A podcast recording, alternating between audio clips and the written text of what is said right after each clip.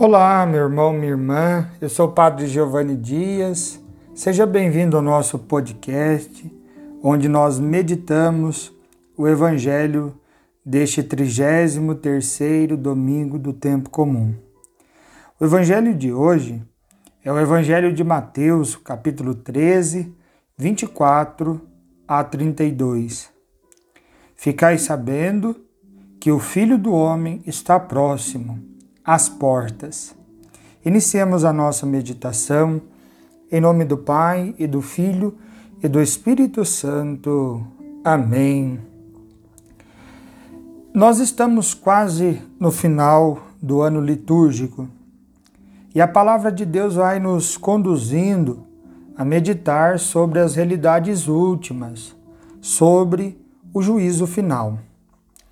É uma oportunidade para refletirmos sobre a nossa esperança. O evangelho deste domingo anuncia que tudo passará. Somente as palavras do Senhor não passarão.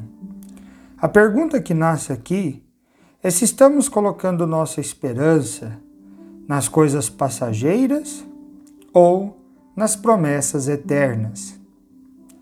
Podemos responder a esta questão sobre três aspectos o tempo da angústia, o tempo da brotação e o Filho do Homem vindo das nuvens com grande poder e glória.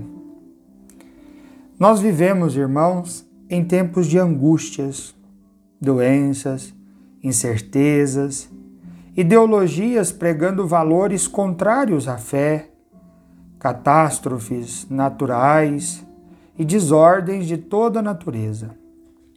A profecia de Daniel, da primeira leitura, redireciona o olhar para o rumo certo, o da vitória.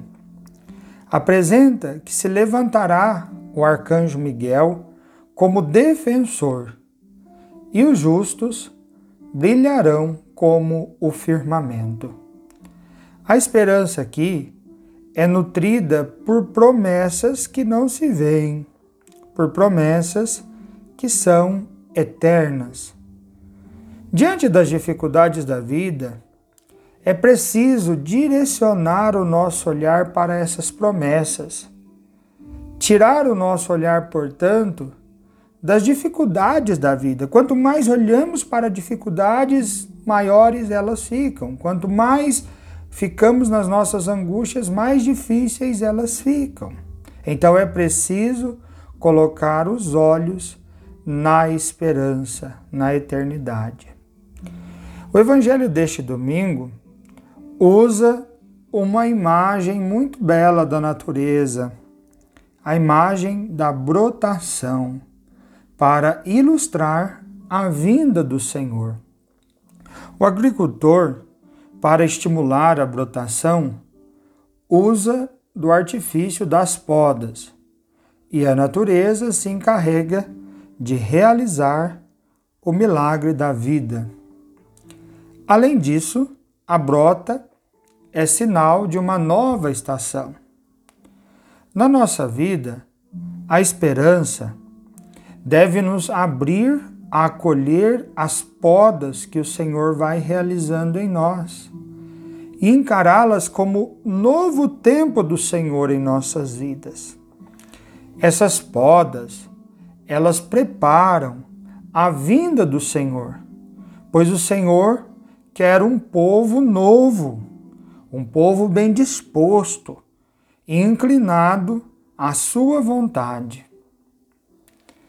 Na segunda leitura, o escritor sagrado da carta aos Hebreus leva o nosso olhar para o trono de Deus dizendo: Cristo, depois de ter oferecido um sacrifício único pelos pecados, sentou-se para sempre à direita de Deus. A oferta que Cristo realizou foi o seu próprio corpo, que, por ser santo, destruiu a força do pecado. Esse mesmo Senhor que está sentado à direita do Pai e que destruiu a força do pecado, voltará do céu. A imagem que o Evangelho usa para expressar esta realidade é a, de, a da destruição e da reconstrução. O nosso Deus, ele é Senhor da vida e da morte. Ele é o Criador. Todo o cosmo será restaurado em Cristo e o nosso ser também.